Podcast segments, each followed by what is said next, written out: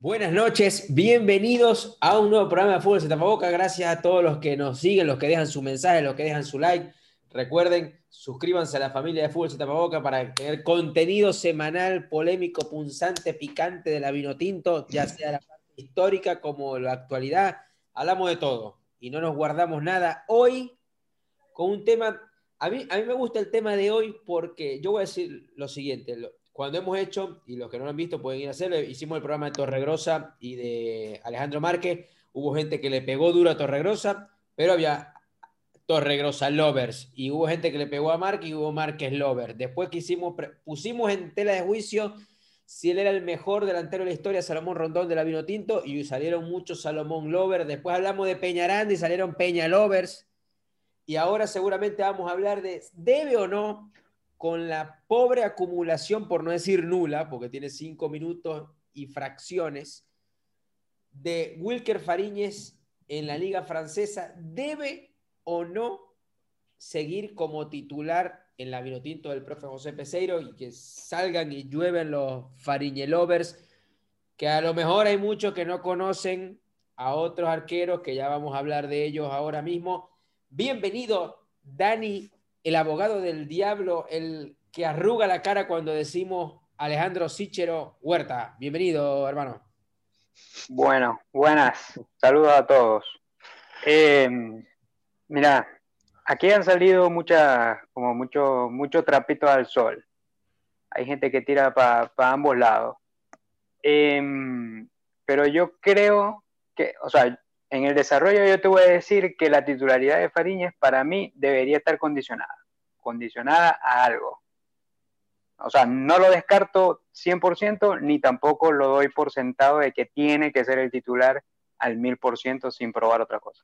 Me sonó medio a doble blanco, pero. Doble blanco, tirate. tirate el doble blanco. ¿Cuáles son esas condiciones? A ver, vamos a ver cuáles son esas condiciones. Guido, bienvenido, hermano, y gracias por estar nuevamente acá. y hablando de este tema que es primordial, el, arco de la Vinotinto. Bienvenido, Guidín. ¿Qué más, César? ¿Qué más, Dani? Un saludo, un saludo a todos los seguidores. Gracias por su comentario, gracias por seguirnos y, acompañarnos semana a semana. Eh, sí, es un, es un tema eh, crítico, lo llamaría yo. Es un tema crítico en la selección nacional me parece que siguen pasando las fechas, siguen pasando las semanas y Fariñez no consigue afianzarse en un puesto de titular con el Lens de Francia.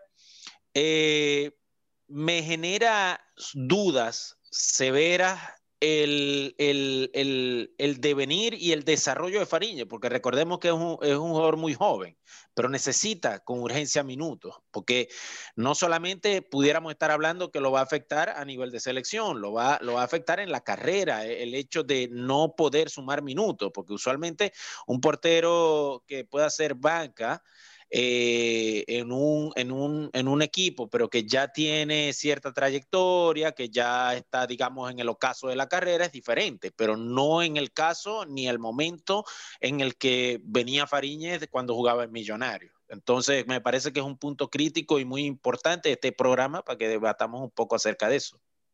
Además de que no es lo mismo que yo juegue, yo sea suplente de, no sé, de una Juventus que juega cuatro competiciones, o el Bayern que juega cinco competiciones. El PSG es un equipo que está peleando prácticamente por no descender y, no mucho más. Entonces, eh, recordemos, Fariñez pudo jugar en la liga, había participado en alguno que otro amistoso, pudo debutar en la liga, cinco minutos por la lesión del, del arquero Luca y, y bueno, y y esperemos que, que en los entrenamientos pueda demostrarle al entrenador que, que, está para eso. Dani, háblame ahora, ya que lanzaste el doble blanco eh, en la entrada, bueno, una vez eh, invitamos a la gente para que para que deje su comentario, debe o no, hay que aguantarlo porque caballo es caballo y así no juegue nunca, hay que, hay que meterlo, o, o ya deberíamos empezar a, a, pensar en una alternativa en el arco porque eh, no hemos visto actuaciones sólidas eh, y si la constante sigue van a, van empeorar más bien, va a perder más ritmo. Entonces, Dani, te pregunto, ¿cuál es la condición mínima? ¿O, qué es lo que pensáis vos?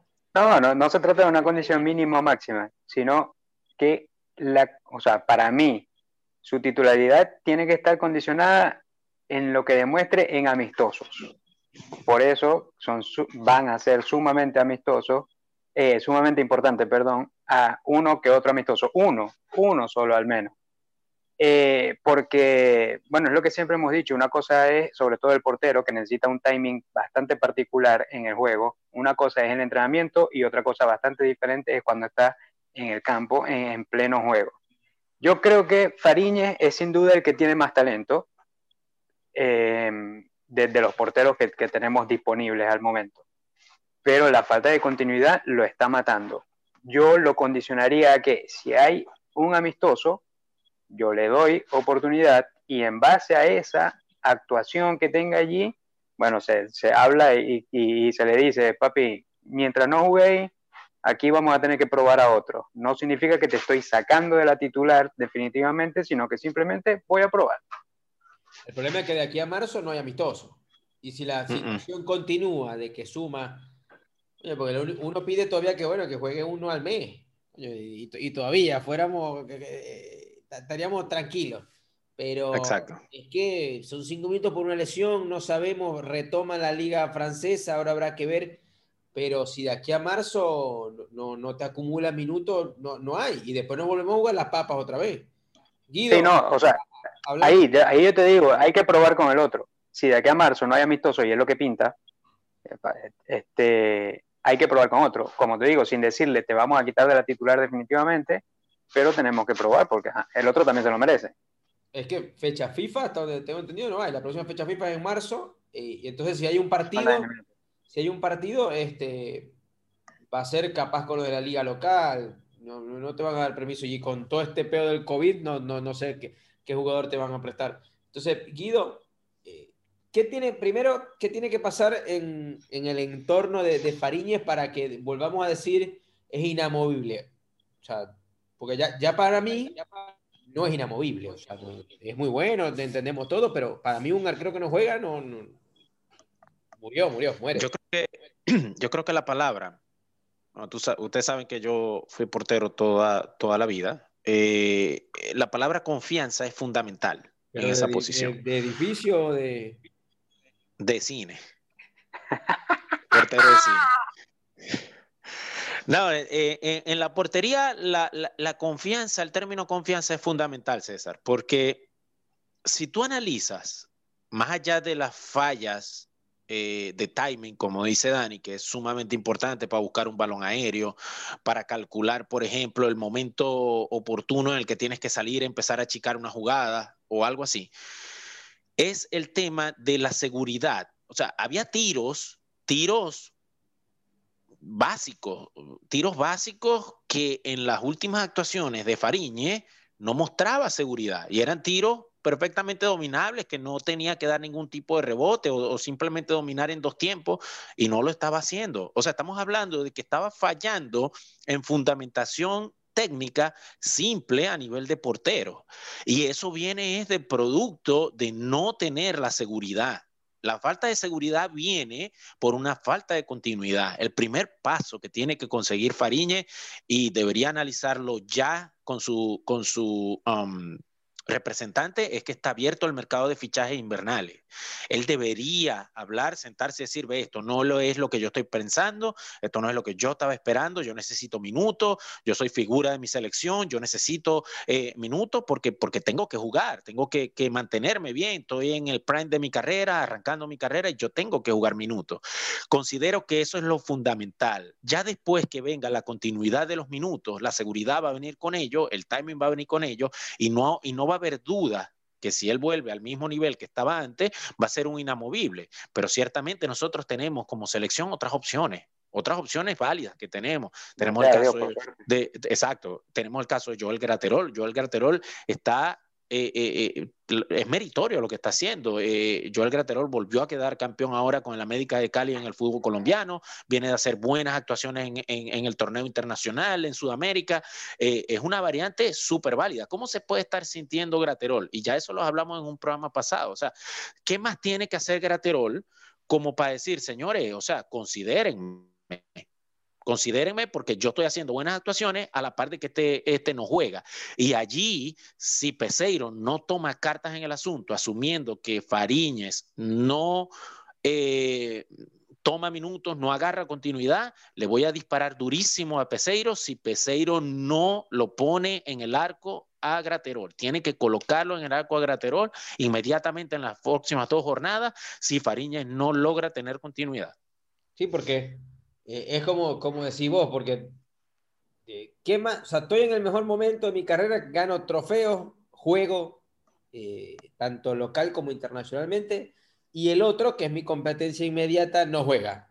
Y tuvo unos tropezones en una que otra fecha. Entonces, yo creo que, que sí, es complicadísimo. Creo que los arqueros tienen que, que ya tener eh, esa seguridad. Eh, el, arquero que esté, porque no estamos hablando de que vamos a poner a cualquier loco ahí que encontremos y, estamos hablando de Garaterol, Joelito es bueno, o sea, claro. Entonces tenemos una, una, buena solución y una solución que es 100% válida, que, que yo creo que lo único que, que haría que no tomen la decisión de irse con, con el sentar a Fariñe, para mí sería una presión del grupo o, o bueno, o que diga la gente, hay que aguantar No, yo sí, porque nos dio Yo nunca soy, yo nunca soy partidario de, de, que hay que aguantar al jugador porque nos dio glorias en el año no sé cuánto. O sea, Fariñez, todos sabemos. O sea, no, no crees en la jerarquía. Vos no crees en la jerarquía.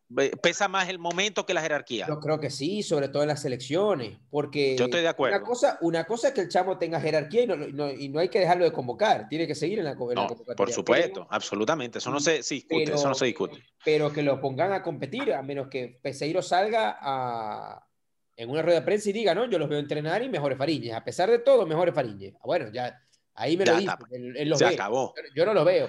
Pero yo, yo creo que es como una presión de jerarquía, como que, bueno, pero si este es el que lo ha llevado aquí, bueno, y todavía eh, eh, Peseiro no considera que los puntos que ha perdido la selección han sido por culpa de Fariñe, dice, bueno, no lo va a sacar, pero yo creo que ya es momento de que al menos Fariñe sienta la presión. Claro. De, de que hay otro que tiene los méritos y va a tener la oportunidad, porque si no, claro, porque si no, este, Fariña no se va a avivar y va a decir, no, mira, yo quiero eh, que me den a préstamo, quiero ir a, me quiero regresar a Millonario, quiero, no sé, mira, dame minutos, vamos a rotar, vamos a ver qué hacemos.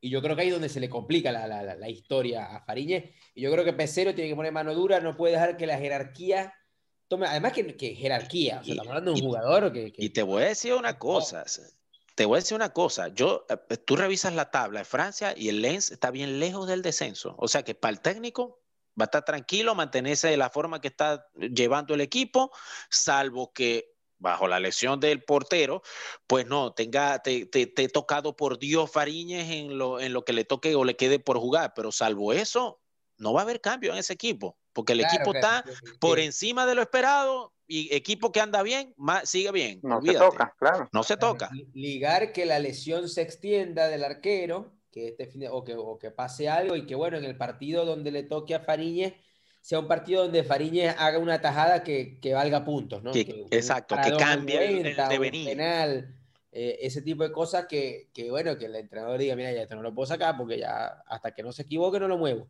Pero eh, es complicado, ¿no? Es, difícil, está, muy, muy complicada la situación. A mí, me, a mí me preocupa mucho porque antes siempre teníamos la tranquilidad del arco. Entonces, bueno, me podría pasar algo lo otro, pero venga, ahora que los defensores están mejorando, están apretando, ya tenemos Osorio, Wilker Ángel haciéndolo bien.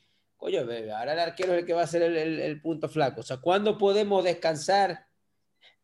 Por lo menos una defensa que nos dé tranquilidad a todos, ¿no? Todos los... Y que podamos repetirla en varios partidos.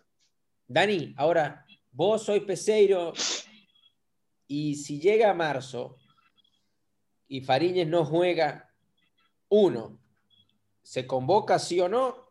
Y dos, ¿quién debería ser el titular? La convocatoria yo creo que no se discute. O sea, tenéis que convocarlo sí o sí, porque tampoco te vas a poner de hater. O sea, no, vos no jugáis, vos sois una plasta de mierda, no. Pero hay que convocarlo. Pero para mí yo, no sería hater Peseiro. O sea, si Peseiro dice, ve, yo tengo tres arqueros a nivel internacional que me están resolviendo la petaca y juegan. Mi hermano, cuando usted juegue, viene. Eso no sería ser hater. Bueno, pero yo, lo, para mí la convocatoria es sí o sí. Y yo, yo, particularmente yo, justamente por lo que acaba de decir eh, Guido, que, bueno, Guido o vos, no recuerdo, eh, tampoco ha sido como que eh, todos los puntos que se han perdido ha sido por culpa de Fariña. Que ha estado crítico, sí, ha estado crítico, pero tampoco se puede decir que se perdió puntos por un error garrafal puntual de Fariña. Entonces, eh, yo le diera como que oportunidad. Obviamente, suena eh, en las eliminatorias, cualquier error se paga muy caro, pero, em, pero, o sea, mientras, o sea, hay que darle, imagínate, no sé, ¿qué te digo? Una, una fecha más, eh, una jornada de ida y vuelta más, algo así, yo le diera. Que el problema, el problema es que no, primero no tenemos puntos para regalar.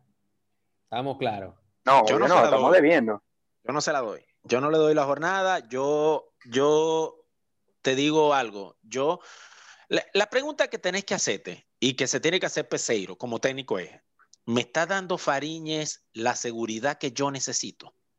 Esa es la pregunta. Más nada, al margen de que si cometió un error que costó puntos o no costó puntos porque no vamos a esperar que el error suceda, sino que simplemente vamos a decir, no me está dando seguridad, no lo puedo poner de titular, punto, ya está.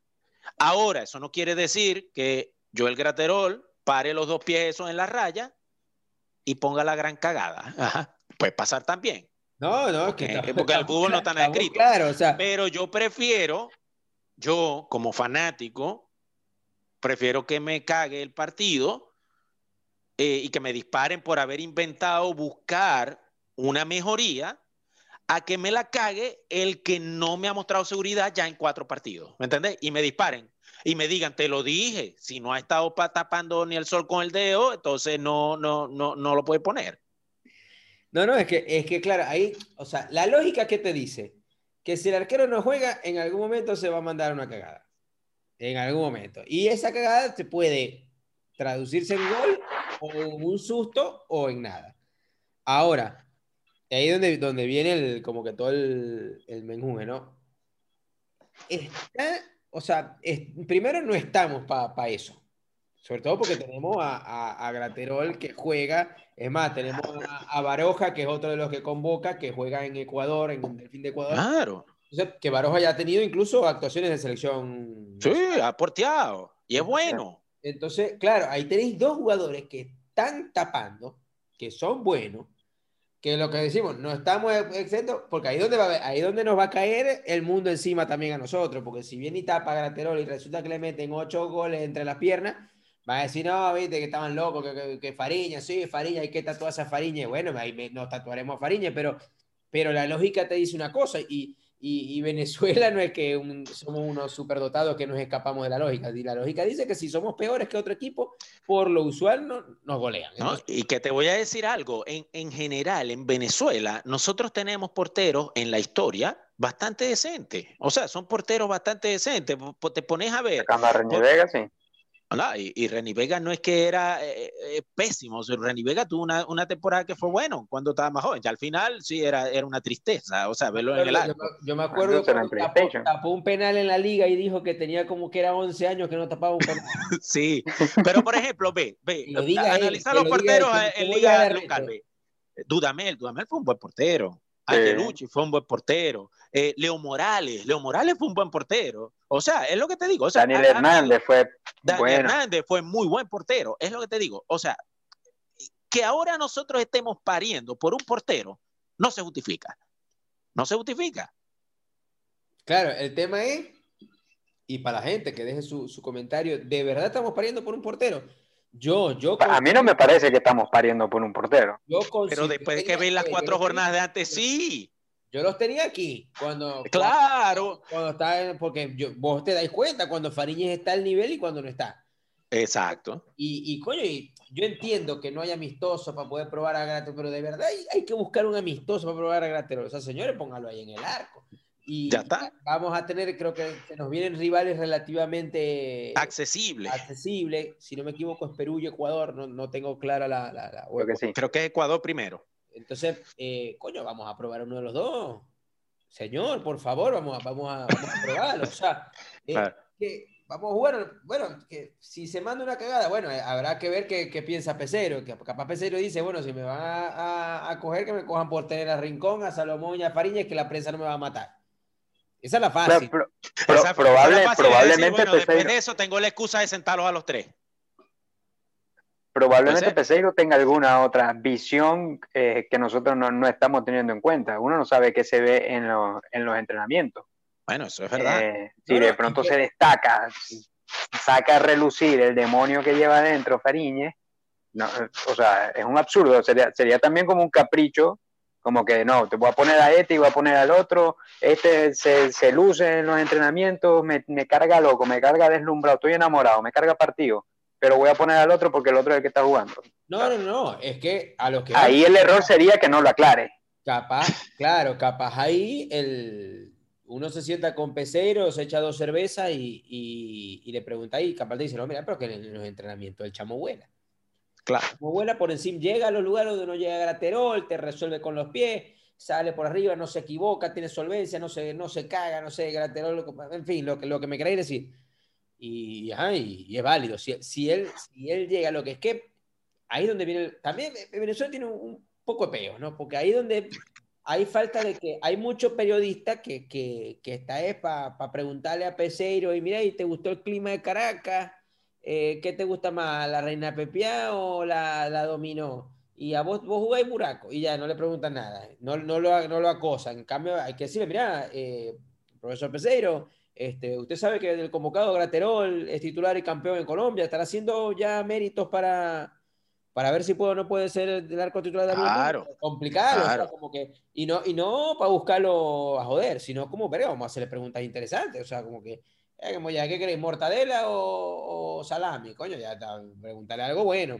Sé que hay, hay muchos claro. periodistas este, que, que o, o, tendrán la orden que no le pueden preguntar. Ese que... es el otro tema también, que uno en el fondo no sabe si esas eh, eh, ruedas de prensa ya están estructuradas, vas a preguntar esto, esto, esto. Yo de la federación puedo creer lo que sea, así que...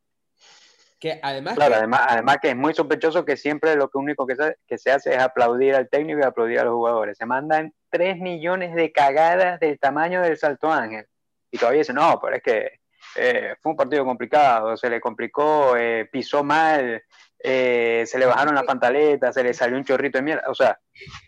Históricamente, históricamente, Meridiano de Televisión, que ahora la mitad de Meridiano de Televisión está en la tele tuya, eh, nunca fueron un, un, un canal sí, sí, que sí. le pegara, que le pegara a los entrenadores. Y que no. le pegara, pero que le pegara bien, ¿no? No como fue el picante. Con fundamento, claro. Claro, como que, coño, si ya cuando se cagan, o si no entendieron los cambios, pregunten, coño, profesor, ¿por qué, por qué hizo este cambio? Porque es, eh, es más, el peor que hubo con el federativo, que lo terminaron suspendiendo, que, que perdimos un cambio, no sé si se acuerdan. Uh -huh. Claro, ah, no, eso fue terrible. Claro, profe, ¿qué pasó ahí? Este, fue error nuestro, fue error de, de comunicación, fue error del delegado, o sea, como que, ¿por qué lo expulsaron? ¿Me entendéis? Ese tipo de vaina. Claro. Eh, hurtado, ¿qué, ¿qué, pasó? ¿Te gusta, no te gusta? ¿Me entendéis? Hay un poco de vainas que le, que le puedes preguntar y no terminan de, de, de lanzar. De ¿no? hacerlo. De lanzarle. Entonces, así es arrecho. Dani, te pregunto, así como porque en este programa la gente sabe que siempre lanzamos, vamos para pa adelante y para atrás, presente y futuro, pasado, de los viejos ¿Cuál era el que te daba menos seguridad? Yo creo que todos vamos a decir el mismo, pero vamos a, a, lanzarlo. ¿Cuál es el arquero que te daba menos seguridad de la selección? No, no obviamente, ahí no hay, no hay pelea, es Reni Vega. No daba seguridad ni de, nada. Para mí ni al inicio, ni, ni, al final, ni en el medio de la carrera. Bueno, yo, yo al, ahí voy a... yo difiero, yo difiero. Guido, ¿cuál es el que te daba menos seguridad? Para mí, el gigante de Turén, Gilberto Angelucci Gilberto Ayelucci me generaba menos seguridad que Reni Vega. Extrañamente, ah, pero es la realidad. Ahí ahí donde voy. Reni Vega, la pesadilla de Reni Vega para mí eran los centros, jugar por arriba. Claro, claro, totalmente. Paso para adelante y para atrás, que me acuerdo que siempre lo hacía. Dos pasos para adelante, uno para atrás se clavaba y ahí, Dios mío, que no cabía. Y adiós, y adiós, y adiós. O si no, esa era la mejor, porque le daba capacidad de reacción. O si no, se mandaba la de, la de Bolivia, que eran dos pasos para adelante y después dos más para adelante y adiós. No, no, no, es que estamos claros.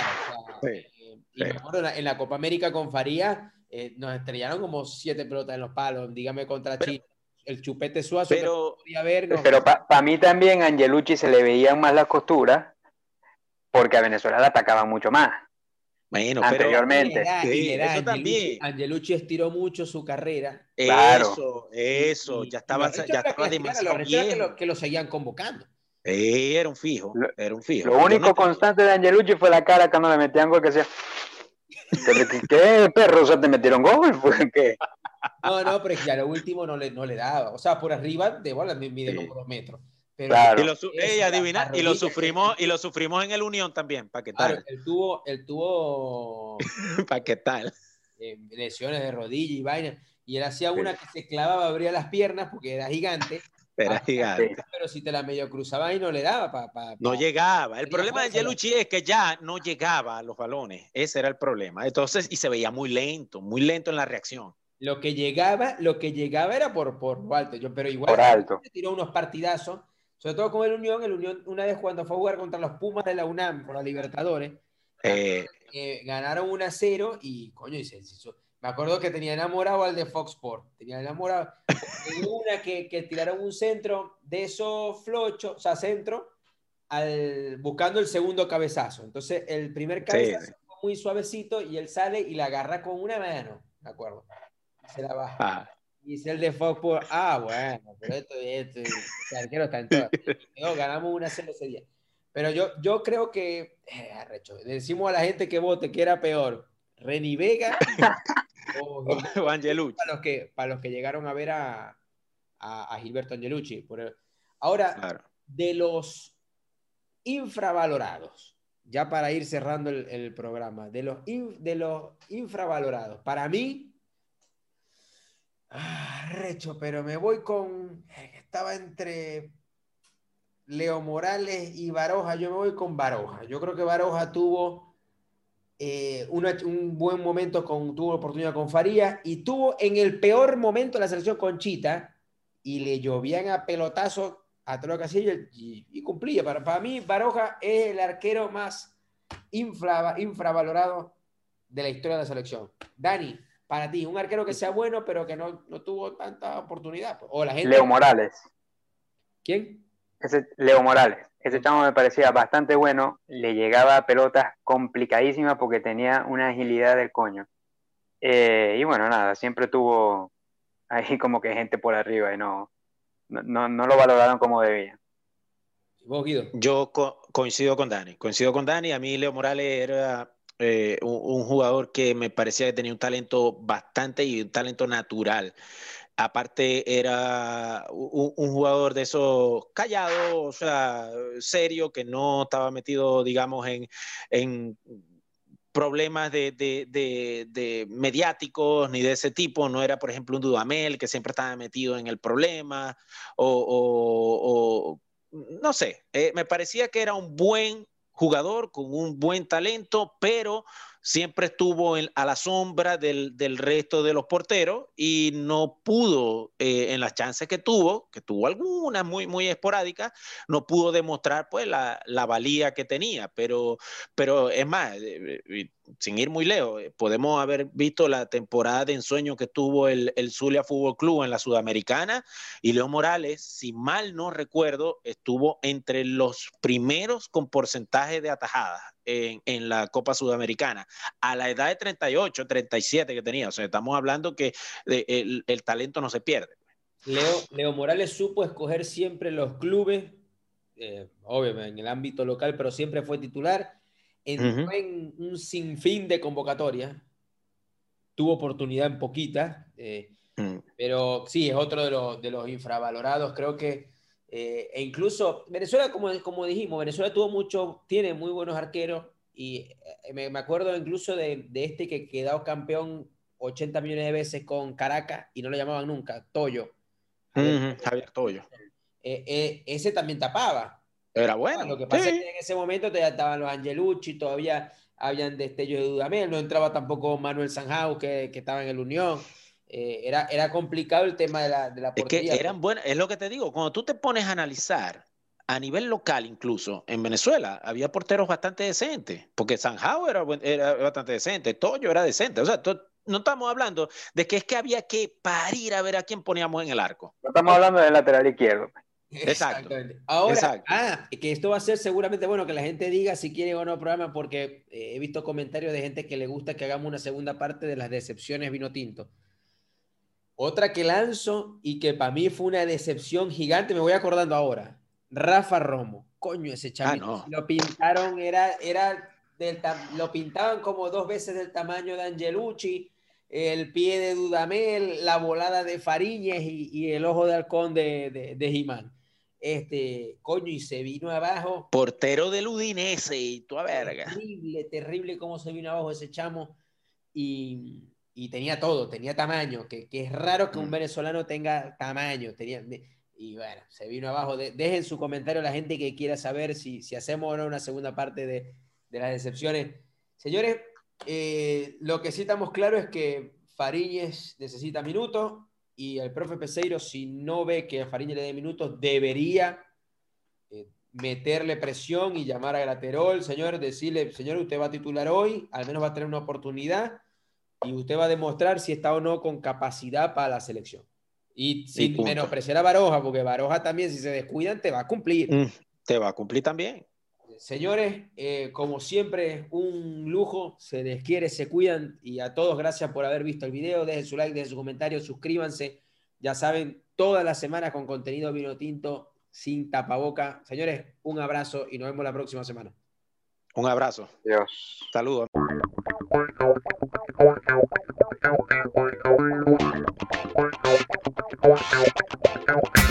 you.